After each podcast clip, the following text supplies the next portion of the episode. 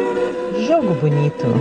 Das schöne Spiel. Der Fußball-Podcast mit Sven Pistor und Burkhard Hupe.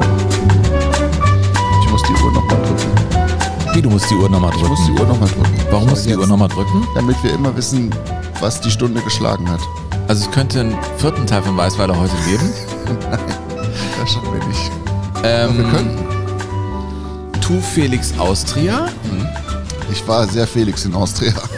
Du warst in Wien mit der Nationalmannschaft. Ja, das ist richtig, Sven. Es war, äh, war das fußballerisch eine Nahtoderfahrung? Ja, das war wirklich eine, also Nahtod nicht, aber es war eine Grenzerfahrung, das auf jeden Fall. Das auf jeden Fall. Ich hatte auch noch das große Glück, dass ich derjenige war, der nach Spielende alle Interviews für die ARD, für Radio und Fernsehen führen musste. Ach, wie das, schön. Das war schon eine gewisse Drucksituation, ja.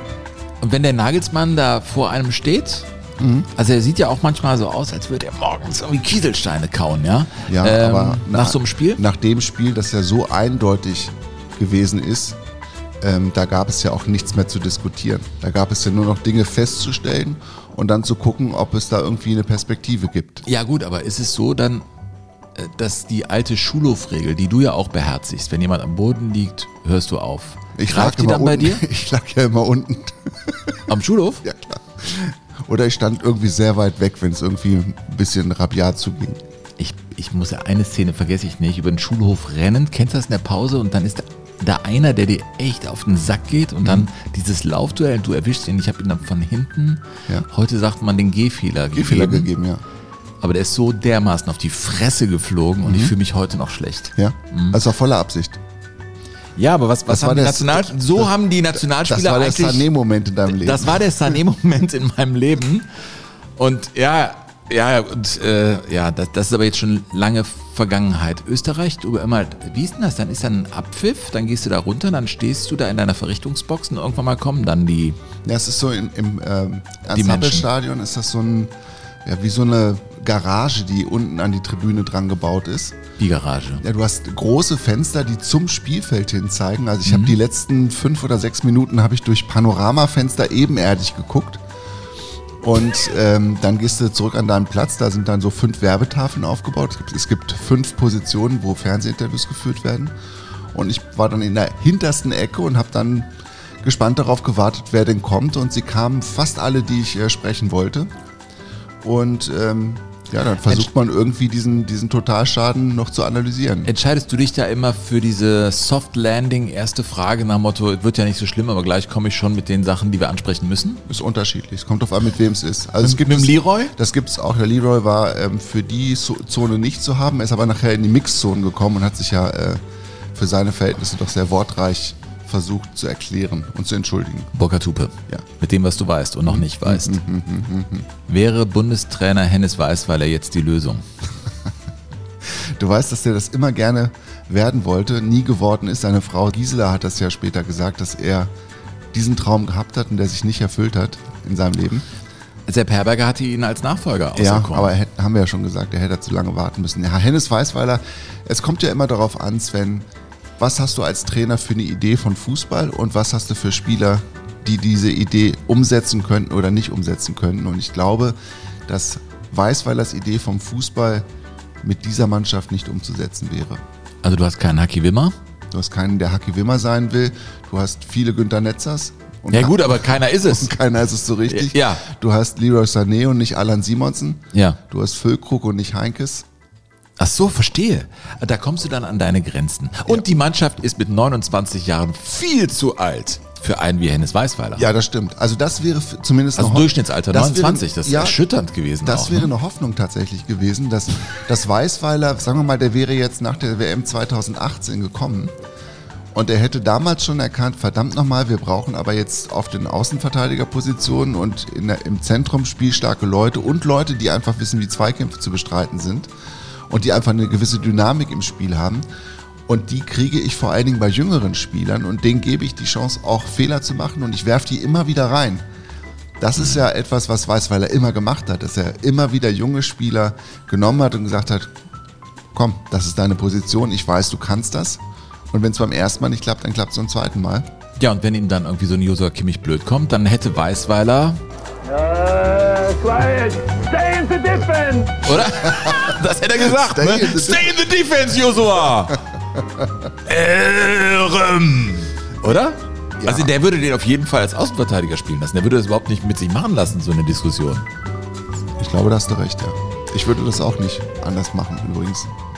Ja, gut, ey, wir, sind Jogo Bonito. Wir gucken immer in die Geschichte, aber es wird im nächsten Jahr definitiv Fußballgeschichte geschrieben. Das ist also jetzt so zurück in die Zukunft. Ja, weißt du, was das Was erwartest du da im nächsten Sommer? Ja, ehrlich gesagt, mittlerweile viel weniger, als ich gerne erwarten würde. Weil, weißt du, was mein Problem ist, Sven? Nur eins hast du? Also in, in Bezug auf die Nationalmannschaft habe ich ein großes Problem. Und das ist tatsächlich die Europameisterschaft im kommenden Jahr, weil ich persönlich glaube, dass es unser Land oder Deutschland einfach gut tun würde, so ein paar euphorische Wochen zu erleben. Oh ja. Ähnlich wie 2006. Ich glaube, andere Umstände, natürlich weltpolitisch andere Umstände, das ist alles, die Krisen sind andere als 2006, das steht außer Frage.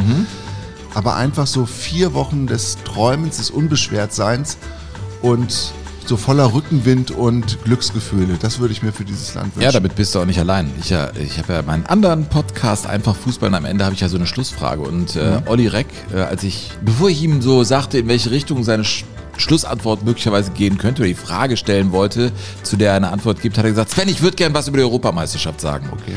Ich wünsche mir, und all- also viele sind sich daran einig, wir brauchen auch mal wieder diesen Moment, wo einer mal diese, diese Glocke runternimmt und wir einfach einen geilen Sommer haben, oder? Alle haben irgendwie Bock drauf. Und das ist das Ding. Ich saß da mit meinem Sohn zusammen und guck mir dieses Spiel da gegen Österreich auch an und denke mir, das kann doch nicht wahr sein, dass die so schlecht spielen, obwohl sie ja eigentlich so gut sein könnten, wenn sie nur das Richtige machen würden. Ich bin völlig ratlos, Das was war, diese meine, das war, angeht. das war mein, meine Einstiegsfrage tatsächlich im Gespräch mit Julian Nagelsmann. Ich habe ihm gesagt, also es macht, macht gar keinen Sinn, jetzt über einzelne Szenen zu sprechen, weil am Ende ja nur ein Gedanke übrig bleibt. Das kann doch wohl nicht wahr sein. Das gibt's ja gar nicht. Das, mit diesem Gedanken ist man ja rausgegangen aus dem Stadion und es ging nur darum, um diesen, über diesen Gedanken, über diese Feststellung zu sprechen und ob es da kurzfristig Auswege gibt. Und er kommt ja jetzt irgendwie, hatte sich ja dann so ein paar Sachen zurechtgelegt, da mit der Opferrolle und mehr Worker und so, hatte sich da von vorher bei Christian Streich bei diesem Work-Ding da bedient, was ich jetzt ehrlich gesagt auch ein bisschen albern fand und auch nicht angemessen. Ähm, aber das muss ja jeder für sich, da hat ja jeder seine eigenen Strategien, wie er dann damit äh, umgeht in solchen Situationen. Ich glaube, er war auch ähm, überfordert und ein bisschen überfahren von der Art und Weise, wie diese Mannschaft zusammengebrochen ist. Ja, und da hat er jetzt den Salat, muss bis zum März warten, ehe es dann weitergeht. Und äh, boah, gar nicht mehr so lang dauert's, dann ist hier eine Europameisterschaft. Gut, aber dafür sich, ist. Und dann wird sich entscheiden, Sven. Und dann können wir auch den Bogen wieder schlagen zu Hennes Weiß, weil Ja. dann wird sich für Julian Nagelsmann zumindest kurzfristig auch zeigen, ob er wirklich ähm, das Zeug hat zu einem großen Trainer. Weil wenn du das schaffst, in so kurzer Zeit den Laden wieder auf Vordermann zu bringen, dass die bei der Europameisterschaft wettbewerbsfähig sind, das sind sie im Moment nicht, dann, glaube ich, hat er eine Chance, auch seine Karriere weiter voranzutreiben. Ansonsten, glaube ich, muss er sich erstmal wieder hinten anstellen. Also wenn du da im eigenen Land mit der Nationalmannschaft, mit den Spielern eine Bruchlandung hinlegst, dann gute Nacht. Also nur ein Gedanke dazu. Wenn du die kurze Zeit hast und mit dieser Prämisse antrittst und du hast die USA-Reise, die für relativ gut befunden wurde, unentschieden gegen Mexiko, 3-1-Sieg gegen die USA, verschiedene Dimmstufen im Spiel, auch mal ein bisschen tiefer stehen äh, und flexibel reagieren und du dann gegen die Türken und gegen die Österreicher dann doch wieder alles umwirfst und alle möglichen Dinge Das würde er ja ausprobierst. bestreiten. Ja, aber Havertz als Außenverteidiger äh, oder Kimmich dann auf einmal auf der Auswechselbank und äh, wir doktern da rum mit Außenverteidigern und, und sich nicht dazu bekennen zu sagen, also da Korsettstangen einzuziehen, zu sagen, das ist jetzt mein Plan, Kimmich, wenn er gesund ist, spielt rechter Außenverteidiger. Zum Beispiel. Da musst du doch so eine Linie äh, irgendwie entwickeln und auch im defensiven Mittelfeld, wen du da neben äh, Ilkay Gündoğan spielen lässt. Und Ja, du dokterst nur rum und das finde ich äh, wiederum, das hat mich ehrlich gesagt irritiert jetzt äh, Ja, mit den letzten verstehen. beiden Spielen. So, Kann ich verstehen, Aber das aber- ist wieder Tagesgeschäft und das zieht einen so runter. Dabei haben wir doch so ein schönes Thema. Die dritte Folge von Hennes Weißweiler. Ich glaube, im Europapokal der Pokalsieger ist das für uns auch so gewesen, dass dann immer mehr Folgen draus wurden, weil wir merkten, oh, scheiße. sind wir da schon kommen fertig eigentlich? Ich weiß es nicht. Und bei Hennes Weißweiler soll das heute der Schlussakkord äh, sein. Es haben sich übrigens ähm, mehrere Hörer schon gemeldet in den vergangenen Wochen, die sich wünschen, dass wir mal ähm, deutsche Teams, die so einen Außenseiter-Status gehabt haben und im Europapokal am Start waren, also deren, also zum Beispiel den MSV Duisburg im EFA-Pokal, dass wir, dass wir diese Geschichten mal erzählen. Ich glaube, dass das ganz reizvoll ist. Es wird auf jeden Fall eine einzelne Folge, es wird keine Doppelfolge oder so, aber da hätte ich schon auch Bock drauf.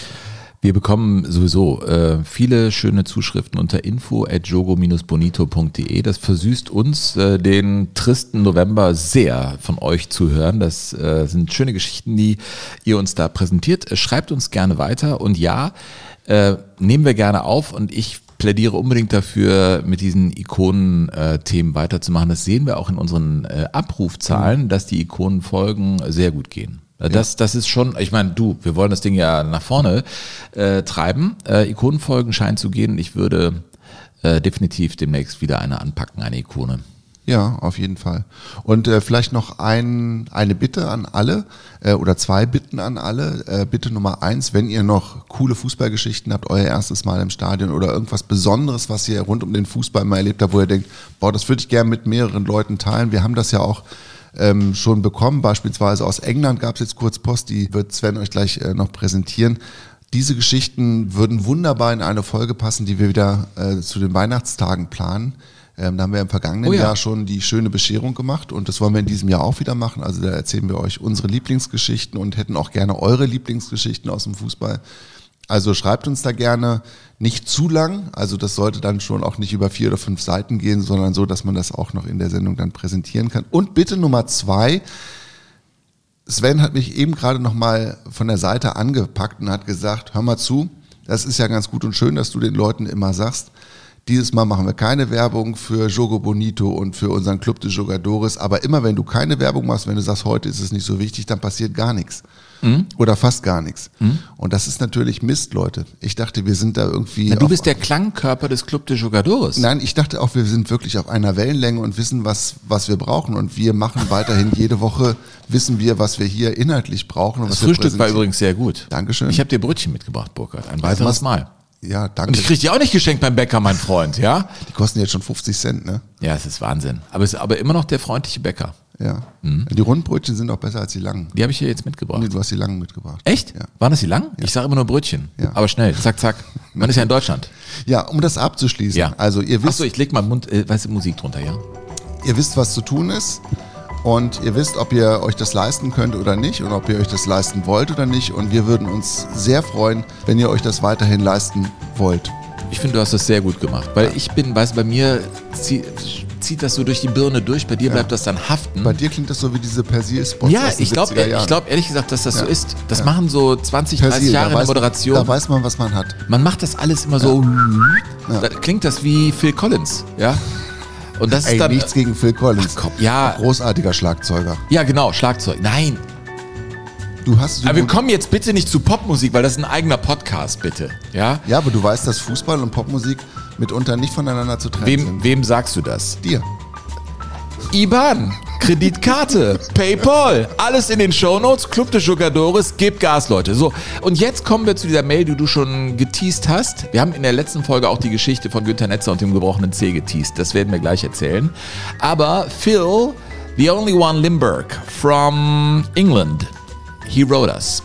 Ich glaube, er kann auch Deutsch, aber er schrieb in Schriftgröße 2, zumindest hast du mir es so ausgedruckt. Danke, Burkhard. Einen englischen Text. Ich, du weißt, dass ich bald eine Brille brauche. Ne? Du brauchst die schon seit mindestens Aber zwei echt Jahren. ohne Scheiß, das ist wie so ein Ameisenhaufen, auf den ich jetzt gucke. Also, hey, Burkhardt and Swan, I have just finished George Best, episode 2. Wow, that was wonderful, and I thank you for this. It has brought back memories from earlier this year when I attended a game at Old Trafford's Grandpa's 100th and my son's 7th birthday.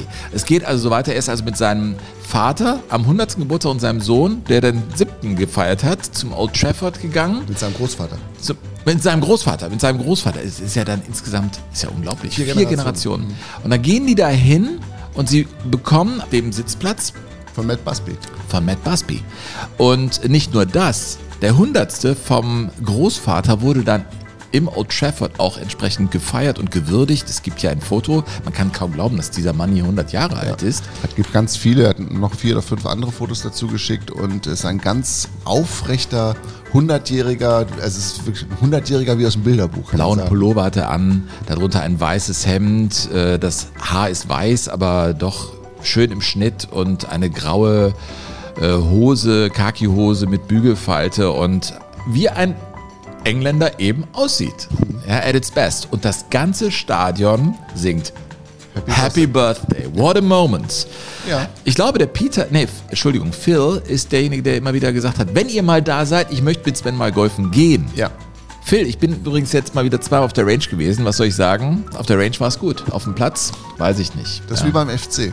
Da sagt der Steffen Baumgart auch immer, im Training ist alles super. Ja, wenn der Phil weiß, was ich meine, wenn äh, ich sage, im Frühjahr kommen die Shanks zurück. Das sind die Bälle, die im 45-Grad-Winkel rechts im Gebüsch verbinden, äh, verschwinden oder Slices. Aber noch, er, es läuft gerade gut. Vielen Dank für diese Post, Phil. Ja. Können wir jetzt mal anfangen? Ja, wir wollten noch erzählen die Geschichte als, naja, es war ein weiteres Mal so, dass ähm, zwischen Hennes Weißweiler und dem Enfant terrible Günther Netzer äh, einiges im Argen lag, denn äh, Günther Netzer hatte Auer in seinem C. Er war verletzt und Nee, damals... Die haben ihn verarscht, Sven. Ja gut, aber wir müssen ja ein bisschen ausholen. Damals war es ja so, der, einige steigen ja jetzt ein. Damals war es ja so, dass man Auslandsreisen gemacht hat und Gastspiele bei Anfang großen der 70er, Vereinen, Anfang der jetzt. 70er, um Geld zu verdienen. Es war äh, wichtig, volle Stadien zu haben. Äh, Ticketeinnahmen waren Haupteinnahmequelle und so hat man Antrittsgelder genommen und die sehr gerne, weil früher musste anders gerechnet werden. Ja, Mit anderen reden, Worten, man wir reden vom Jahr no- von 1972.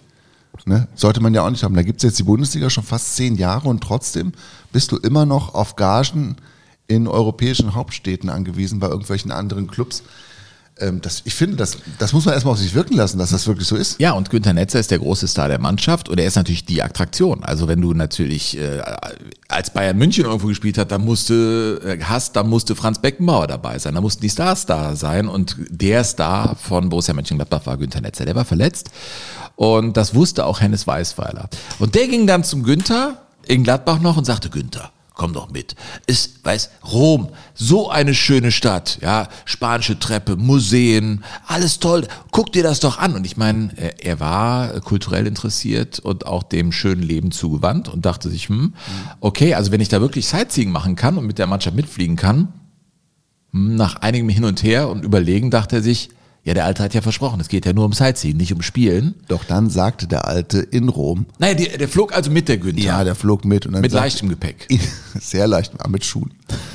Und dann sagte aber der Hennes Weißweiler zum Günter Netzer in Rom, du musst spielen. Du musst spielen. Da sonst kriegen wir kein Geld, dann brauchen wir. wir kriegen sonst kein Geld. Und dann, dann, dann ist er mit, der Günther war pottsauer.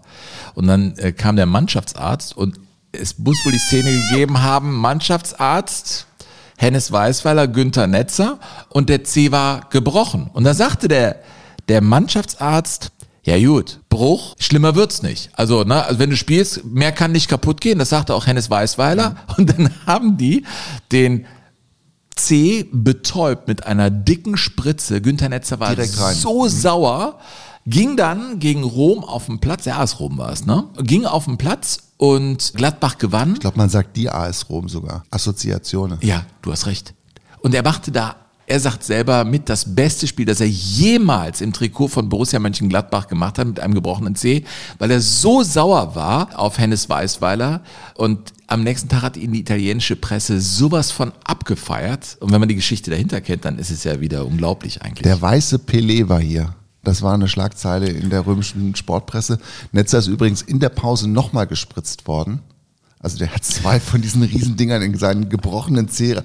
Wenn du, also du, ich glaube, jeder weiß, wie sich das anfühlt, wenn so ein kleines Ge- Gelenk oder so ein kleiner Knochen gebrochen ist und da kommt direkt daneben kommt eine Spritze rein. Das ist einfach Kacke. Das willst du nicht haben. Ich habe das auch mal gehabt. Das ist einfach furchtbar. Furchtbar, furchtbar, furchtbar. Aber er hat äh, tatsächlich eines seiner besten Spiele gemacht. Die haben 3-0 gewonnen. Und das ist deshalb wichtig. Diese Geschichte ist deshalb wichtig, weil ein Jahr später kulminiert ja das Verhältnis Weißweiler und Netzer im Pokalfinale von Düsseldorf, erster FC Köln gegen Borussia Mönchengladbach. Ja, das war äh, so am 23. Juni 1973 Und äh, ich meine, es war eine wilde Zeit für Günther Netzer. Es war klar, er geht. wechselt, ne? er, er, er verlässt äh, Borussia Mönchengladbach nach Spanien. Und seine Mutter war eine Woche vor diesem Pokalfinale gestorben. Er selber sagte über sich, ähm, er sei auch gar nicht in Form gewesen. Er war im Prinzip äh, nicht, nicht leistungsfähig, nicht auf der Spitze seiner äh, Schaffenskraft. Und äh, Weißweiler hat ihn dann ausgebotet. Äh, er hat ihm die Rückennummer 10 genommen. Er hat die 12, wer guckt, sieht, Günther Netzer bei seinem Tor trägt er die Rückennummer 12, was völlig ungewöhnlich war. Ja, normalerweise hatte der, die 12 der Torhüter. Also Netzer kriegte die 12 und Netzer war trotzdem stinksauer. Er hat immer auch gesagt, klar, aus, er konnte, aus Leistungs... Ähm, konnte er das schon nachvollziehen, das weiß, weil er ihn draußen gelassen hat, aber eben der Alte hätte eigentlich wissen müssen, was er, was er kann, weil er gab es ja ein Jahr vorher in Rom dieses Spiel, wo er mit dem gebrochenen C eines seiner besten Spiele für Borussia Mönchengladbach überhaupt gemacht hat. Und er hat immer gesagt, Weißweiler hätte wissen müssen, dass ich in Ausnahmesituationen zur Ausnahmeleistung befähigt war. Und das hat er nicht getan und das hat ihm wehgetan. Das am Ende einer Saison, in der er nur 18 Bundesliga-Einsätze hatte, übrigens Günther Netzer. Ne? Wir hatten die Verletzung angesprochen und äh, sein Wechsel war da auch schon auf dem Tisch. Kulik, der junge Kulik, spielte für ihn. Und ja, es lief ja gegen Köln ganz okay. Ich meine, am Ende hatte man gewonnen, aber zur Halbzeit Weißweiler war nicht so richtig zufrieden. Dann ging er schon in der Pause zu Günther Netzer hin und sagte, okay, komm, in der nächsten Halbzeit spielst du dann doch. Ne? So, hm. Und dann lehnte ja Günther Netzer ab. Sagte, nein, das ist doch die beste Leistung seit Wochen von, von unserer Mannschaft. Ich kann der nicht weiterhelfen. Das ist ja auch interessant eigentlich. Ne? Ich kann der Mannschaft nicht weiterhelfen. Ich spiele nicht. Er lehnt also ab, dass der Boss ihm das sagt. Das war der Federhandschuh, den äh, Günther Netzer dem Hennes Weißweiler dann endgültig hinwarf. Ja. Und dann steht's eins zu eins und bis heute gibt es viele Menschen, die sagen, das sei eines der besten Pokalendspiele aller Zeiten gewesen. Es steht 1-1, es geht bei brütender Hitze in die Verlängerung. Äh, Günther Netzer läuft ein bisschen unschlüssig zwischen den Spielern hin und her und sieht den Kulik und wie der pumpt wie ein Maikäfer und denkt sich, das geht nicht gut. Nachdem ich mit dem Kulik konferiert habe, habe ich mir schon vor, in, vor den Augen der Zuschauer die Trainingsjacke ausgezogen und die Zuschauer haben dieses natürlich als Einwechslung betrachtet, haben gejubelt und geschrien. Dann bin ich beim Weißball an der Bank vorbeigelaufen und habe ihn nur informiert, ähm, ich spiele denn jetzt. Ich meine, was sollte der arme Kerl auch anders machen? Ja. Und weißt du, was ich ähm, besonders finde, das, das hört man auch in der Reportage von Kurt Brumme, dass damals das Publikum wirklich nur schwarz oder weiß war. Also und dass vor allen Dingen die, die Spielmacher noch so eine herausgehobene Position und Rolle gespielt haben, dass ähm, sowohl die Fans von Borussia Mönchengladbach als auch die Fans des ersten FC Köln jeweils den Spielmacher der anderen Mannschaft mit allen Mitteln versucht haben, klein zu halten oder auszupfeifen. Das hat Kurt Brumme in der Reportage auch, finde ich, ganz gut beschrieben. Und du hast eben gesagt, das war vielleicht eines der besten Finalspiele im Pokal. Äh, liegt einfach daran, dass äh, Pfostentreffer ohne Ende, es ging ja rauf und runter. Das war wirklich ein spektakuläres Spiel. Also ein 1 zu 1 nach 90 Minuten war fast ein schmeichelhaftes Resultat für den Offensivgeist, der in diesem Spiel steckte. Ne? Und dann, ja, dann kam es eben zu dieser legendären äh, Selbsteinwechslung, zu der ja im Prinzip alles gesagt ist, ja, wo er, ich spiele dann jetzt, äh, sagt. Und dann geht er halt auf den Platz und der Rest ist Fußballgeschichte. Netzer am Ball und schon erhebt sich Gepfeife, wie vorher das Gepfeife bei Overath hörbar wurde. Netzer steht am Ball und schießt ein Tor. Ja, Wahnsinn. Das, Ja. Aber es ist auch nicht der ganz große Überschwang in der Stimme von Kurt Brumme zu erkennen. Ja, sagen wir, ich weiß nicht, wie es gewesen wäre, wenn es das 2 zu 1 für den 1. FC Köln gewesen Oder wäre. für Alemannia Aachen. Ja, ja, stimmt. Ne? Ist ja ein Öscher gewesen, der Kurt Brumme. Mhm. Ja, letztes Spiel von Günther Netzer für Borussia Mönchengladbach. Ähm, aber er sagte über, über diese Zeit, äh, Weißweiler hatte uns in dieses Finale gebracht. Ich zitiere ihn. Weißweiler hatte aus dem Provinzclub am linken Niederrhein überhaupt eine nationale und europäische Größe gemacht.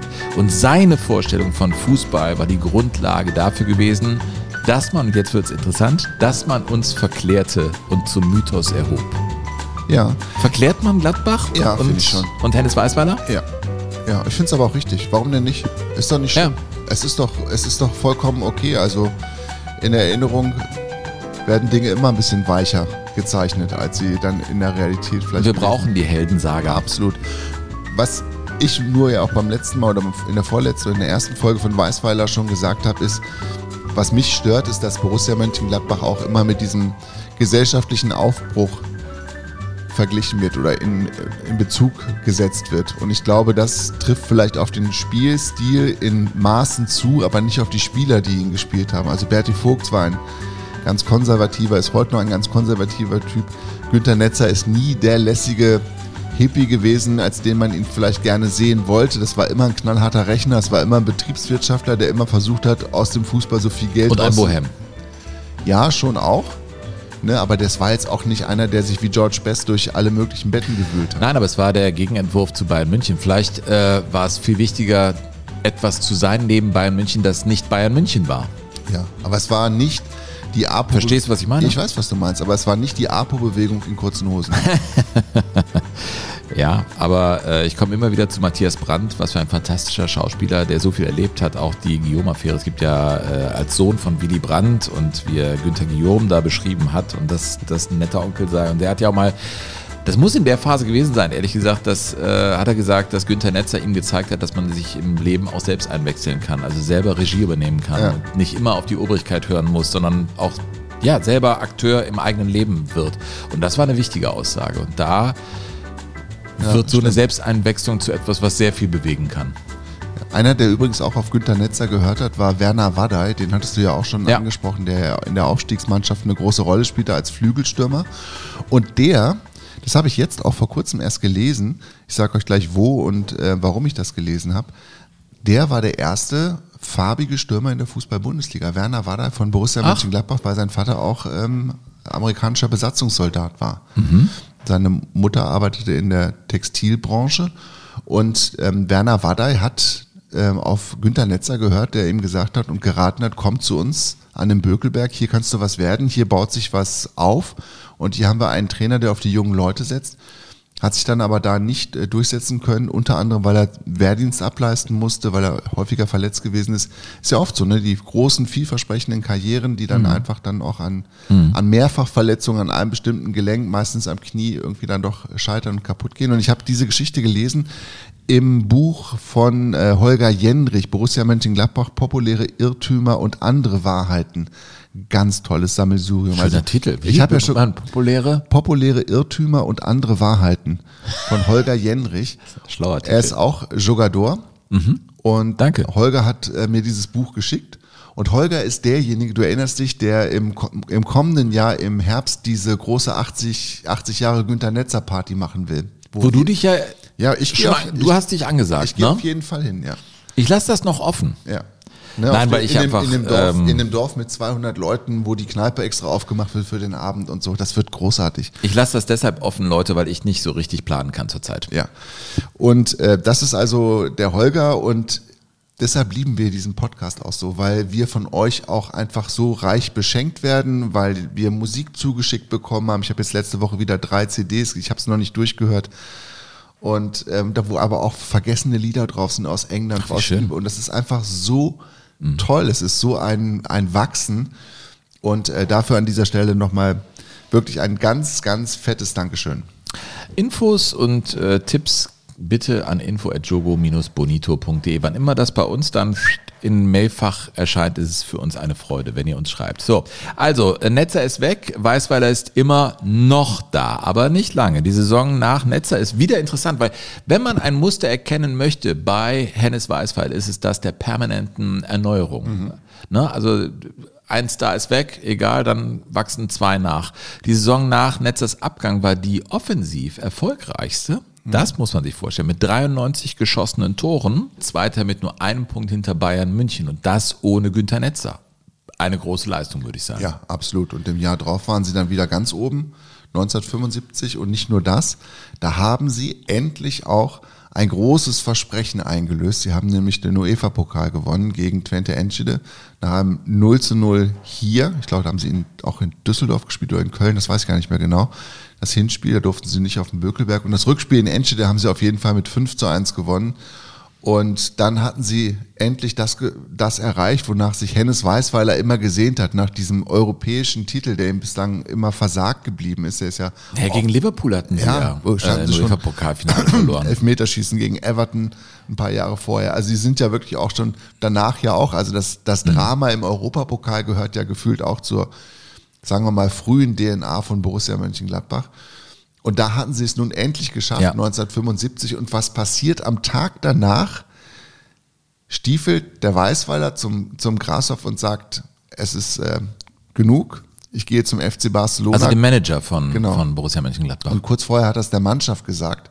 Und Grashoff war überhaupt nicht in diese Pläne eingeweiht, dass, dass Weißweiler den Bökelberg verlassen wollte und hat ihm darauf die Kabine verboten. Also er hat, er durfte nicht mehr in, in, nicht mehr zu seiner Mannschaft und die haben dann mehrere Jahre auch kein Wort mehr miteinander gewechselt, nachdem sie ein Jahrzehnt, das vielleicht wichtigste Jahrzehnt dieses Vereins zusammen geprägt haben, haben sie danach nicht mehr miteinander gesprochen. Und diese Sprachlosigkeit ist ja, man glaubt das nicht bei einem Rheinländer, aber bei Hennes Weißweiler durchaus auch ja häufiger vorgekommen. Ne? Also er hat ja dann auch einfach Brücken abgebrochen. Ja, äh, vielleicht war die Geschichte dann auch auserzählt für ihn nach elf Das Jahren. glaub ich unbedingt, Ne? ja. Also er sagt ja auch, bei all den Titeln, die ich geholt habe, dieses, äh, diese zwei Titel äh, da 1975 waren die wichtigsten und die schönsten für ihn. Mhm. Und man soll gehen, wenn es am schönsten ist. Vielleicht hat er die Maxime befolgt. Und er war natürlich auch im europäischen Ausland aufgefallen als Trainer, der richtig was äh, hinkriegt. Denn es gab ja eine Offerte vom FC Barcelona. Ich glaube, lange hat er sich erwehrt, aber dann äh, wurde er auch schwach des schnöden Mammons wegen.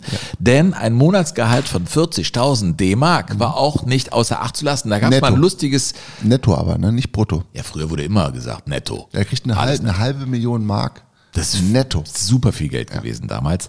Äh, heute noch, ja, äh, aber damals war es ähm, exorbitant und da gab es so ein lustiges Interview, wo er genau dazu befragt wurde. Ne? Und dann, naja, man will da nicht drüber reden in Deutschland, aber ja klar, da konnte ich nicht mehr Nein sagen. Also da, wirklich so, ne? Also, das, das ging nicht mehr, da, da musste ich. Ne? Und das wird ja fast jeder verstehen. Nur, in was für eine Schlangengrube kam der denn beim FC Barcelona, Burkhardt? Ich meine, er, er machte erstmal einen auf, und das finde ich immer gut. Äh, Xabi Alonso finde ich ja auch, ich halte es ihm wirklich zugute, dass er auf Pressekonferenzen immer wieder ähm, Deutsch spricht äh, oder es versucht. Ich, äh, sehr gut.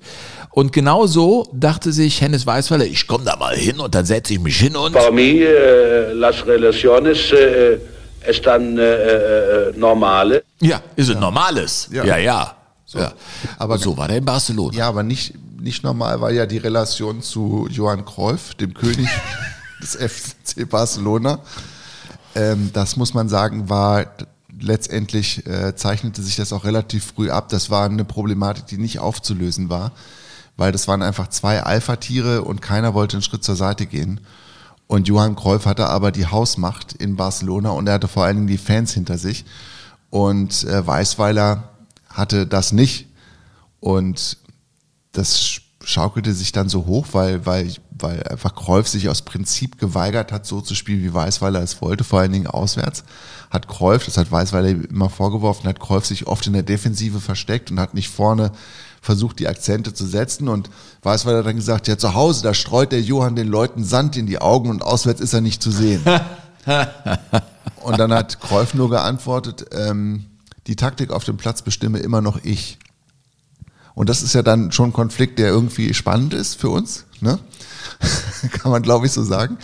Und dann hat Weißweiler gesagt, Johann, wenn Sie ähm, das nicht befolgen, was ich an taktischen Anweisungen gebe, dann nehme ich Sie im nächsten Spiel nach 60 Minuten vom Feld. Sie können dann gerne vortäuschen, dass Sie verletzt sind. Das hatte bis dahin noch kein Trainer gemacht. Und Weißweiler hat es dann gemacht und dann kam es zur Palastrevolution in Barcelona. Äh, und zwar hat äh, Cruyff dann das ganz geschickt, man, der war ja die größte Schlange. Ich meine, wir reden von den Holländern, die anderthalb Jahre vorher hatten sie das WM-Finale in Deutschland verloren als die coolste und lässigste und geilste Fußballmannschaft, die es auf diesem Planeten, zumindest in Europa, je gegeben hat. Naja, und der Trainer, den Hennes Weißweiler da beim FC Barcelona abgelöst hat, war ja nicht irgendein Halsbrecher oder wer, es war Rinus Michels. Das heißt, es war ein niederländisches Wohlfühlbecken und dann kommt auf einmal der Junge aus Leschenich, der alles ganz anders machen will. Und hier war das Problem, Herr Hupe. Ja, und dann ist der Cruyff Der wusste genau, was er, wie er da die, die einzelnen Fäden und äh, so bedienen musste, der Puppenspieler. Hat sich dann vor den Kameras hingestellt und hat gesagt, die Fans von Barcelona sind die Besten der Welt. Für euch würde ich auch ohne Geld spielen. Aber mit Weißweiler ist Erfolg nicht möglich. Ja. Das Ja. finde ich ein, ist ein, ein harter Ja, Satz. ein Medienkrieg. da ist auch nichts mehr zwischen den Zeilen zu lesen, Sven. Er sagte dann auch in einem anderen Interview, Weißweiler ist nicht meine erste Wahl. Ja, und der Präsident, der kriegt ja ganz heiße Ohren, wenn er das so alles hört. Ne? Auf der einen Seite hat er gerade den Weißweiler für teuer Geld geholt, auf der anderen Seite hat er da den Johann Cruyff, Johann Neskens und wer da noch alles rumturnte. Und die steigen auf die Barrikaden. Also was nun? Für wen entscheidet man sich da? Und die Entscheidung war relativ schnell gefallen, Burkhard. Ja, nach neun Monaten schon. Dann äh, saß Weißweiler im Auto und hatte Radio an und hörte dann übers Radio, dass der FC Barcelona mit Cruyff verlängert hatte. Und dann hat er im selben Moment gewusst, okay, das war's für mich, hat die nächste Telefonzelle angesteuert und hat seinen Präsidenten angerufen und hat gesagt, ich demissioniere. Auch in dem Tonfall, ne? Ich demissioniere. Er hatte die Schnauze voll. Ja, Ja. Dann war, war eine kurze Episode, eine, ja, äh, war das ein Fehltritt von ihm? Ja. Ich glaube auch. Also das, äh, also was, was waren seine Erfolgsstationen? Eigentlich nur Gladbach, der erste FC Köln. Ja, und Zürich und Kosmos. Kosmos auch, aber das ist eher so ein Appendix seiner Karriere. Ich glaube, ein weiterer Meilenstein sollte danach aber noch kommen für, für Hennes Weißweiler. Das war nämlich seine dritte äh, Amtszeit beim ersten FC Köln. Ja, auf jeden Fall. Also die dritte ist ja auch so, also es waren alle auf ihre Art und Weise spektakulär. Also alle drei Stationen beim ersten FC Köln oder Karriereschritte beim ersten FC Köln und jedes Mal wurde es ein bisschen besser und beim letzten Mal ähm, wurde es dann perfekt. Ja, aber ich meine, er kam dann 1976 an wie der Leibhaftige selbst. Ich meine, wie der Rheinländer so ist, ne? Man hatte wieder Hennes Weißweiler, das war ja nicht irgendwer. Und das war ähnlich wie seinerzeit, erinnerst du dich noch, als Christoph Daum wiedergeholt wurde und er ein Training machte, dann, ich sag mal, Müngersdorfer Stadion, im 12.000. Müngersdorfer Stadion. Ja, und er bekam Kinder dargereicht, die er dann anscheinend segnen musste. Das waren Bilder. Ich meine, fand er auch selber bekloppt, aber so ähnlich muss es auch bei Hennes Weißweiler gewesen sein. Da war also Riesenauflauf, Menschenmengen am Geisbockheim. Also da waren tumultartige Szenen, habe ich in Presseberichten gelesen, rund um dieses erste öffentliche Training. Ich meine, am Geisbockheim war alles öffentlich, weil der Trainingsplatz nun mal da war. Und da sitzen die Kiebitze. Oh, da ist er, der Hennes wieder. Und dann kam er und das lief erstmal auch richtig gut an. Ich meine, da war immer noch so ein Wolfgang Overath, der da mitspielte und man startete super in die Saison. Fünf Spiele, fünf Siege. Fünf Spiele, fünf Siege, 14 zu zwei Tore. Aber dann offenbarten sich Schwächen und die fand man in der Abwehr. Man hatte nämlich am Ende der Saison 61 Gegentore. Das Und war vor allen Dingen am dritten Spieltag schon gab es ein 0 zu 3 gegen Borussia Mönchengladbach im eigenen Stadion. Und da ist Weißweiler mit seinen eigenen Waffen geschlagen worden und hatte keine taktische Antwort. Und da gab es ganz große Zweifel, ob er der, immer noch auf der Höhe des Zeit ist, der Zeit ist an der Ja, Seitenlinie. äh, Gladbach hatte da nur 34 Gegentore zum Vergleich zum ersten FC Köln. Also da äh, war wirklich huh, äh, in dieser Saison 76, 77 ähm, ja großes Diskutieren. Man war relativ erfolgreich im Pokal gewesen. Äh, aber da offenbarte sich dann auch ein weiteres Problem, denn äh, Weißweiler rieb sich auf an Wolfgang Overath. Der war immer noch keinen Spielmacher. Die Zeit der, genau, die Zeit der langen Pässe und der Spielmacher ist vorbei. Und das hat der Overath ja auch mitbekommen, wie er dann über Bande, über Wolfgang Overath gesprochen hat. Ich habe ja jetzt ein Buch mit äh, Wolfgang Overath gerade raus äh, und haben wir lange über Hennes Weißweiler und dieses Verhältnis gesprochen. Er hat gesagt, auch ich habe da nicht immer sauber gearbeitet. Äh, tut ihm auch einiges ja, weiß ich, leid. Jedenfalls, er hat gesagt, wir passten einfach nicht zusammen. Meine Schlussfrage war, äh, äh, was, was würdest du eigentlich äh, einem Mediator antworten, wenn er mit dir und Hennes Weißweiler am Tisch säße, nach all den Erfahrungen, die sie miteinander gemacht haben? Ne? Äh, was, was hätte denn die äh, Situation befrieden können? Und dann kam wie aus der Pistole geschossen. Ich dachte, wo jetzt äh, kommt erstmal eine lange, äh, ausweichende Antwort und irgendwann mal kommt der Kern. Er sagte sofort, dass wir uns nie getroffen hätten. Echt? Das war sofort die Antwort. Das war ja, also das Beste wäre gewesen, wir hätten uns nicht getroffen. Also Krass. des Friedens willen. Ne? Ja, äh, da war es eben so, dass der, äh, du hast eben äh, von äh, Johann Cruyff gesprochen mit, äh, dann kannst du sagen, dass du verletzt bist nach 60 Minuten, aber dann nehme ich dich raus. Und solche Dinger wurden zwischen Overath und äh, Weißweiler auch verhandelt. Overath ging selber auf ihn zu. Er wusste, hör mal, ich äh, habe zwar Angebot waren, ich will hier in Köln bleiben und weißt du was, nimm mich raus, äh, Auswärtsspiele, ich habe dann was und dann gehe ich zum Doc und so. Das war so ein Arrangement. Das Problem war nur, sagte mir Overath, manchmal wurde das dann durchgestochen und dann wurde darüber auch medial berichtet. Und das fand Overath natürlich überhaupt nicht witzig, weil das ja dann zu einem Lügengerüst werden konnte. Mhm. Und auf einmal kommt dann noch der Präsident, der das alles mitbekam und der war großer Overath-Fan, der sagt, nein, du musst auf jeden Fall spielen. Und der weiß, weil er wollte das nicht. Und hin und her und her und hin. Ja, und was passierte? Hennes Weißweiler und dann rief der Weyand mich an Das ist der Präsident. zum Rückspiel und sagte, du spielst jetzt. Da sag ich, nee, ich bin ja verletzt. Da er, du spielst. Ich sag, nein. Und sagte, und ich sage dir, du spielst. Das ist geil. Dann bin ich äh, zum Professor Schneider, der war damals unser Arzt, und sage, ich habe ja nichts, ich gehe zum Training. Dann bin ich zum Training gegangen, Weißweiler wusste von nichts. Auf einmal erscheine ich da. Der ist da fast aus den Bäumen gefallen. Sagt er, was, willst du denn hier? Ja, ich sage, ich muss trainieren. Wie muss trainieren? Präsident. Präsident hat gesagt, ich soll spielen. Und da, das war ja, das war, das hat ihn ja gekränkt ohne Ende. Ne? Ja. Und er hat es dann heimgezahlt, nämlich in dem letzten Entscheidungsspiel rund um den DFB-Pokal, den der erste FC Köln dann 77 gewann. Das hätte ja das letzte Spiel von Wolfgang Overath werden können im Trikot des ersten FC Köln. Dann trittst du ab nach so einer, ja, ist ja schon eine Weltkarriere gewesen von Wolfgang Overath, äh, mit einem Pokalsieg. Da hat er ihn dann nicht eingesetzt und äh, das hat natürlich Wolfgang Overath ihm sehr, sehr übel genommen.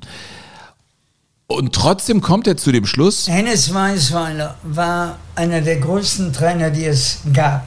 Und das kommt ja nicht von ungefähr, dass wir zu uns gekommen ist, dass wir dann deutscher Meister geworden sind. Weil er hat zum Beispiel einen Harald Konopka, der ja eigentlich nur einer war zum Abwehren. Den hat er so stundenlang die Dinger flanken lassen. Immer, immer wieder flanken lassen. Und ich vergesse das nie. Und Im alten Stadion, wenn ich da oben saß und die spielten Scheiße und der konnte nicht mehr gehen, dann stand er auf und ging bis vorne an den Rand und boom! der Weißweiler. Ja, und schon war wieder Feuer drin. Das war ein Trainer ohne Wenn und Aber. Aber Mensch, das ist dann die andere Seite. Ich habe dann in dieser Beziehung auch viele Fehler gemacht.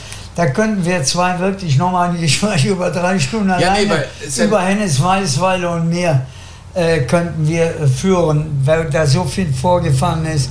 Nur menschlich war das grausam. Aber dazu habe ich auch beigetragen. Okay.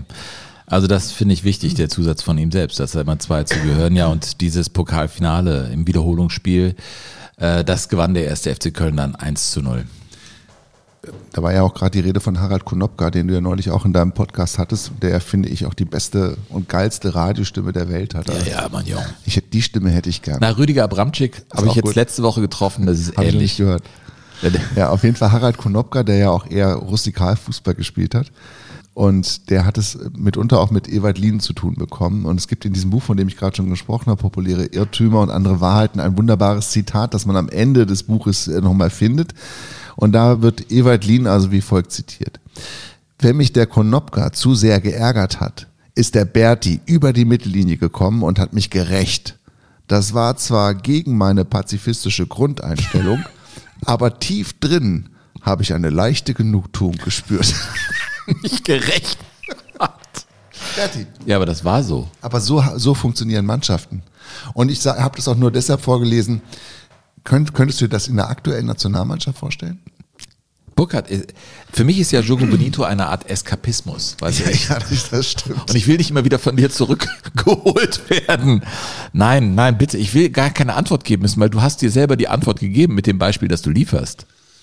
Ja, aber das macht es ja irgendwie auch aus. Das macht den Fußball ja groß, oder? Ja, Das Rüdiger, Rüdiger, macht ihn deut, fühlbar. Rüdiger deutet das manchmal an, dass es so sein könnte, aber ich, ich glaube, er geht dann manchmal die falschen Wege. Verstehst du? Der, der Rüdiger Toni. Ich, ich mag das ja, dieses Aufwendige und dieses äh, Ja? Rangehen an. Ja, ich mag das schon. Du brauchst die Drecksäcke. Also Deutschland braucht eigentlich einen wie Stefan Effenberg in Jung. Oder Michael Ballack. So. Genug dazu. Wirklich, sonst, sonst biege ich wieder in so eine, weißt du, eine Gasse der Tristesse. Ja, zurück zum ersten Du, FC wenn Köln. ich, wenn ich den Blinker setze, musst du ja nicht zwangsläufig abbiegen. Ja, aber immerhin Hände am Lenker, Burkhard. Ja, nicht nur, nur blinken, sondern auch mal Hände an Lenker. Wäre vielleicht nicht schlecht. Wir können ne? ja weitermachen. Wir können weitermachen mit dem Thema, das mich auch ein bisschen, naja, also ich reg mich ja nicht darüber auf, aber Herbert Neumann, der war gerade deutscher Meister geworden. Mhm. Hennes Weißweiler war Trainer in Köln, ja, 1978. Sie Overath spielen- zurückgetreten. Overath ist schon lange weg, äh, Heinz Flohe ist installiert, äh, der sagte, Mensch, ich war doch die ganze Zeit hier, warum hat mich denn keiner entdeckt? Und dann wurde eben Heinz Flohe dann entdeckt von ähm, Hennes Weißweiler. Die werden also deutscher Meister, aber kriegen irgendwie mit, dass irgendwie Borussia Mönchengladbach scheinbar 12 zu 0 gewonnen hat in Dortmund. Im Moment ist also, ich wundere mich nur über das Ergebnis in, in Düsseldorf. Das ist für mich ein Ding, was also unglaublich für mich ist. Das Hat ist Sie das bedrückt? Nein, absolut nicht, weil wir, weil wir unserer, äh, unserer Stärke eigentlich bewusst waren. Aber ich finde das also ein Ding, was im Grunde kaum, kaum äh, zu fassen ist, was die stark gespielt haben muss. Ne? Ja, der war, der war sauer. Ich meine, es wurde in Düsseldorf gespielt, aber Dortmund ging mit 0 zu 12 unter. Es war das letzte Spiel von Otto Rehagel, glaube ich, als Trainer von Ja. Borussia Dortmund. Die Gladbach hätten das auch noch höher gewinnen können. Ja, aber die waren schon sauer. Auch der Weißweiler hat gesagt, ja, aber da war ein bisschen nervös, wir haben schon ein bisschen geguckt, aber nee, also auch, ähm, dann haben sie eben ihre Tore gemacht. Und Jupp Heinkes, Mr. Borussia Mönchengladbach, sagte, Mit dem 12 zu 0 Sieg gegen Dortmund im letzten Spiel wurde die Sache natürlich nochmal interessant. Aber wir haben alle, wir Spieler, Gladbacher Spieler, haben nach dem letzten Spieltag gesagt, so ist es besser gewesen, dass der FC Köln Meister geworden ist. Somit auch Hennes Weißweiler anstatt wir Gladbacher, weil das, das wäre, glaube ich, nicht so gut angekommen draußen. nee, glaube ich auch nicht. Und damit hat sie sich Hennes Weißweiler ein Denkmal gesetzt. Und äh, ich weiß nicht, ob das auch der Mundartgruppe Höhner gelungen ist. Der erste Bock mit Hölzebein hat überhaupt keine Chance. Ne Floh in Bratgenuss, der Das finde ich ehrlich, ich, ich habe ein Herz für solche Musik grundsätzlich. Aber das hat sowas DFB-eskes, sowas so, so was Kampagnenhaftes, finde ich. Ja. Hier. Hey, wir werden Meister. Unser Bock ist Meister. Ich gar nicht schlecht. Nee, reicht mir. Ehrlich? Also, ja, das waren die. Ja, Du hast bitte. Refrain nicht bis zum Schluss Nein, nein, ich habe hier die Hoheit an den Reglern, es ist vorbei, ja. Äh, Köln holte das Double. Und jetzt passiert was total Spannendes in der deutschen Medienlandschaft, die ja Mhm. noch nicht so vielschichtig, lange nicht so vielschichtig war wie heute. Im öffentlich-rechtlichen Fernsehen Mhm. gibt es eine Dokumentation über Hennes Weißweiler. Und in dieser Dokumentation werden die Dinge so klar beim Namen genannt, wie man das vermutlich davor und danach nie gehört hat. Diese Dokumentation ist der helle Wahnsinn. Ihn nennt man den Vater des Erfolges. Hennes Weißweiler, Trainer beim 1. FC Köln. Hennes der Meistermacher. Kein angenehmer Zeitgenosse, nicht sonderlich beliebt, vor allem nicht bei den Spielern. Aber ein Mann mit Fußballverstand, ein Experte mit weltweitem Ansehen. Also man hat auch das, ist das Gefühl, dass da irgendwie noch so Dinge, so persönliche Rechnungen beglichen werden in dieser TV-Doku. Auf jeden Fall wird's nicht besser und nicht angenehmer für den Hennes. Auch Hennes Weißweiler duldet keinen Star neben sich. Er muss der Größte sein. Bei Borussia Mönchengladbach hatte er Ärger mit dem Nationalspieler Günter Netzer, beim CF Barcelona mit dem holländischen Weltklasse-Spieler Johann Cruyff, beim 1. FC Köln mit Wolfgang Overath. Erst als Overath seine Karriere beendete, nicht ohne das Zutun von Weißweiler, begann der Aufstieg zur Meisterschaft. Hennes hatte seine Mannschaft im Griff. Und da ist jetzt noch nicht mal die Rede von Heinz Flohe, ne? Weil mit dem hat er sich ja am Ende auch noch überworfen. Ja, am Ende, am, Ende, dann floh Heinz Flohe äh, zu 1860 München und verlor damit äh, im ersten Spiel mit den Löwen gegen Köln 1 zu 2. Nach 13 Jahren einfach so vom Hof gejagt zu werden. Das ist ja. Ist nicht mehr glücklich geworden, der Heinz Floh. Hat Nee. sich dann auch relativ schnell, glaube ich, schwer verletzt. Ne? Ist dann nie wieder so richtig auf die Beine gekommen. Eine sehr verheißungsvolle Karriere ist einfach so ausgeeiert. Ja, also ist ja auch, er steht ja äh, in Köln-Müngersdorf vor dem Stadion in Bronze gegossen. Er ist ja an einem Herzleiden dann leider äh, ja, Sehr früh gestorben, gestorben, sehr früh ja. gestorben. Es gibt eine Heinz-Flohe Fußballschule, er ist ein, ein Genie am Ball gewesen und eines der ganz großen Idole des äh, ersten FC Köln, das völlig zu Recht. Günter Netzer beispielsweise hat bis heute sich immer hingestellt und gesagt, es gab nie jemanden, der in Deutschland besser am Ball war als Heinz Flohe. Er hatte Verletzungspech in der 78er, 79er Saison. Der Heinz Flohe, Dieter Müller hatte Ladehemmung. Ich meine, das war ja so das, äh, Offensivspektakel beim 1. FC Köln. Vorne hat sie einen wie Dieter Müller, der in einem Spiel mal sechsmal traf. Bis heute ist das Rekord. Und über die Flankenläufe von Harald Konopka oder Zimbo, Zimmermann, äh, muss man gar nicht sprechen. Und das alles gefüttert von ähm, einem wie Heinz Floh. Das war schon offensiv ziemlich spektakulär. Ja, und in seiner letzten Saison hat er sich dann immer mehr aufgerieben, auch mit dem Präsidenten Peter Weyand. Ne? Das hatte sich immer mehr angedeutet. Und er verließ im Unfrieden den ersten FC Köln. Ja, und der Peter Weyand hat sich einfach auch verzockt. Der hatte nicht mehr damit gerechnet, dass Weißweiler, der ja dann auch schon ähm, auf die 60 zuging oder die 60 Grad überschritten hatte, dass der nochmal den Schritt irgendwie ins Ausland wagen würde oder woanders hin von seinem Herzensclub weg. Und dann haben die einfach sehr, sehr lange gewartet. Anfang 1980 mit dem neuen Vertrag, der kam nicht. Und dann hat Weißweiler gesagt, Leute, dann war's das. Und hat dem FC den Rücken gekehrt, hat sich für 50.000 Mark da rauskaufen lassen aus dem Vertrag und ging einmal über den großen Teich. One-way-Ticket. Yes, well. This is Cosmos country in the New Jersey Meadowlands, the mecca for professional soccer in America, where huge crowds continue to display their affection for the Cosmos. Yeah. Come on, Cosmo. Da spielte äh, Franz Beckenbauer, äh, Johann Neskens, den traf er da schon wieder, ne? Ach, wir waren doch letztens noch da in Barcelona, aber jetzt Carlos traf er ihn wieder. Alberto spielte da. Also da waren dann auch wieder ein paar Große, mit denen er sich reiben. Hat er vorher auch Den gesagt. Alberto setzte er auch auf die Bank. Ja, klar. Und er hatte dann auch, er hatte vorher auch gesagt, naja, wenn das hier beim FC nicht mehr läuft, dann gehe ich zu Cosmos New York. Da wisst ihr eigentlich, wenn ich da alles rausschmeiße. Ja, aber erst kam er als, als große Verheißung und damals schon hatten die Amerikaner in dieser äh, Soccer League äh, wirklich einen Sinn für Show. Alright, come on. Hennis.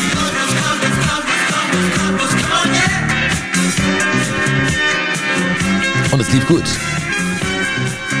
Sie erreichten den Super Bowl, so hieß das wirklich auch im Fußball in der Saison 80-81. Gegner die Fort Lauderdale Strikers Burkhardt. ja. Ähm, das war aber so, dass die Saison 1980 schon zu Ende ging. Also das war, die war damals irgendwie da noch anders aufgebaut. Hörst du mir zu? Nein. Das sehe ich. Also er ist halt 1980 schon amerikanischer Meister geworden. Was? Okay, was, was, was er ist nochmal? 19, Was? 1980 schon ähm, amerikanischer Meister geworden. 1980 ja, ja, war der das. ist direkt hingekommen, hat ihn ein halbes Jahr trainiert und dann war die Saison zu Ende. Die ist da, die haben dann noch nach dem Kalender gespielt und nicht so wie wir hier. Ach so, dann Über- war über- der schon 1980 am Und Ende genau, des und Jahres 81 ist er dann nochmal ins Finale gekommen. Ach. Weil wir, ich, ich krieg ja die Post immer, weißt du, und da, da steht dann drinne. Ja, aber der nicht- war doch 82 dann noch mal im es- Super Bowl. 81. da. Dann sind meine Zahlen hier falsch. Ja. Hier steht bei mir 80, 81, Mhm. erste Mhm. Saison Mhm. und dann 81, 82, der war nämlich da auch im Super Bowl. Mhm. Laut, 81 wird Johnny geboren, sein Sohn. ja, gegen Chicago Sting hat er dann verloren im zweiten Super Bowl Finale. Dann waren die Jahreszeiten nicht richtig. Burkhardt. Ja, aber ich krieg die Post. Ja, ist nicht ist ganz ja gut. richtig. Es ne? ist nicht ganz Es war total richtig, spannend ja. zuzuhören, aber es ist nicht ganz richtig. Burkhardt? Ja. Uh, quiet. Ja, verstehst du? Nein, das ist übrigens eine geile Sequenz, ne? Äh, von ihm auf der Bank von Cosmos New York and he's not really happy. Uh, quiet. Stay in the defense. Romero. Come back, come back, Wim. Slowly. Cabanas outside. Extremo, Cabanas, Extremo. Hörst du da eigentlich äh, so Selbstzweifel durch? Nein. Aber ich höre immer noch den rheinischen Dialekt. Und das finde ich schön. Ja, Weißweiler hat sich da natürlich dann auch wieder mit den Stars, ich meine, da gab es dann wirklich genug, auch wieder angelegt und äh, der einzige Star, der eben wirklich bedingungslos gefolgt ist, war Franz Beckenbauer. Der war aber dann ja auch schon nicht mehr da in der zweiten Saison, weil er dann zum Hamburger SV gewechselt ist. Und Weißweiler hat es wieder schwer gehabt. Seine Frau wäre gerne in New York geblieben, aber er hat schon relativ schnell gemerkt, äh, laufen die Dinge wieder in die falsche Ah, die haben das sehr genossen da. die haben das Zeit. sehr genossen, ja, aber das, die Dinge liefen halt in die falsche Richtung und dann mobilisierten die so Spieler so wie ähm, der Giorgio Chinaglia, der, der italienische Mittelstürmer, der mit Weißweiler gar nichts anfangen konnte, die ähm, ja, die haben dann auch wieder so, so Aktionen organisiert, so ähnlich wie Johann Cruyff in Barcelona. Da tauchten dann auf einmal auf den Tribünen ähm, große Transparente auf. Da stand drauf Weißweiler Go Home. Die waren dann mit Hakenkreuzen verziert Mhm. und so. Und dann war die Zeit von Weißweiler in New York eigentlich schneller zu Ende, als sie das gerne gehabt hätten, die beiden Weißweilers. Ja, und er war wieder auf dem Markt.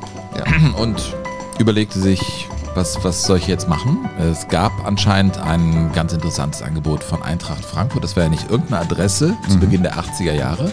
Hätte er hingehen können, sicherlich auch was gewinnen können, aber dann wurde ihm auch von einem Kumpel die Frage gestellt, willst du es wirklich mal antun? Eintracht Frankfurt. Ja. Na, oder, oder willst du nicht doch was anderes machen? Und wenn es ein Abklingbecken gab in den 80er Jahren, äh, Karl-Heinz Rummenigge hatte das ja, glaube ich, bei Servette Genf am Ende auch uns mal erzählt, äh, so nach dem Motto, ja, da machst halt noch ein bisschen Fußball, aber es ist nicht mehr so wie im Trikot von, von großen Mannschaften.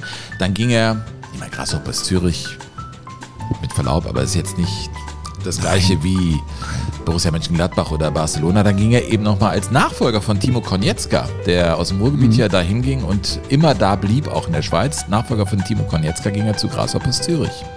Und war dann da sehr erfolgreich. Ein Double geholt. Hat das Double geholt und war der erste Trainer, der es geschafft hat, in drei unterschiedlichen Ländern den Meistertitel zu holen. Ja. Der erste Trainer überhaupt auf der Welt. Mhm.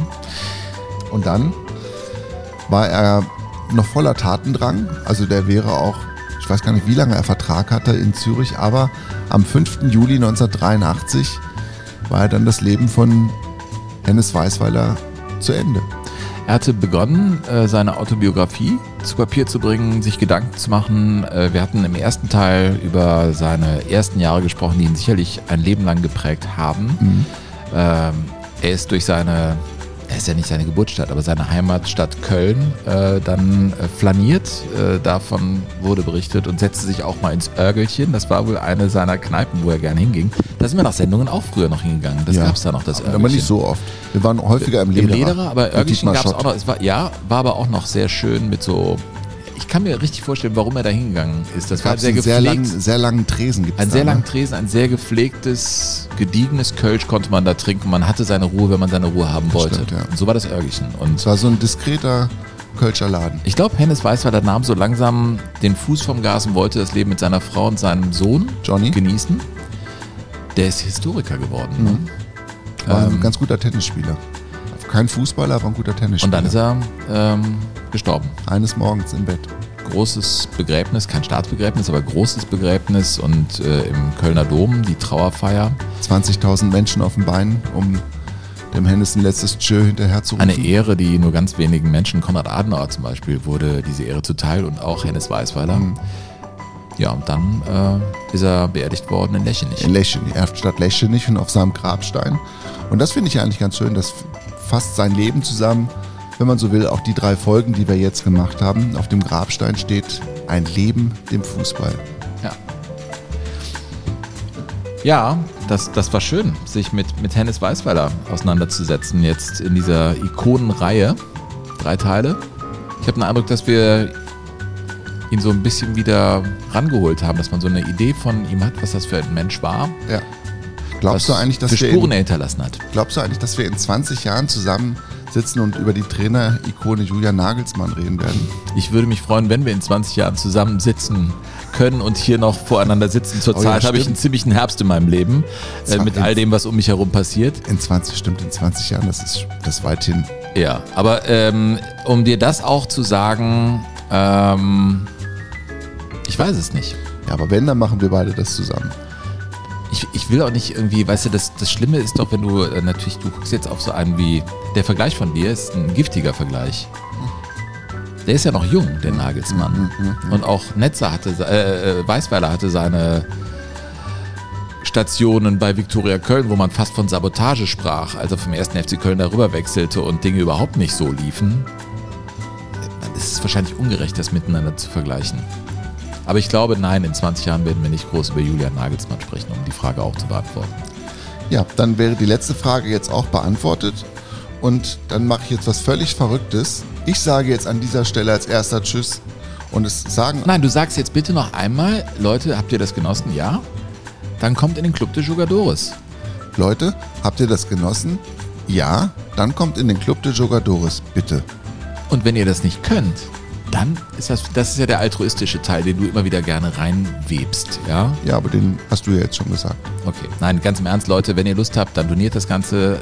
Äh, alles findet ihr in den Shownotes. Auch den Hinweis zu diesem wunderbaren Buch, das hier immer noch vor uns liegt, von dem Kollegen, den Titel finde ich einfach geil. Äh, populäre Irrtümer und andere Wahrheiten. Ähm, das war die Ikonenfolge. Nächste Woche geht's weiter mit einer Live-Show. Tschüss sagen der Sven. Und der Burkhard schreibt uns info.jogo-bonito.de. Tschüss. Jogo Bonito. Das schöne Spiel.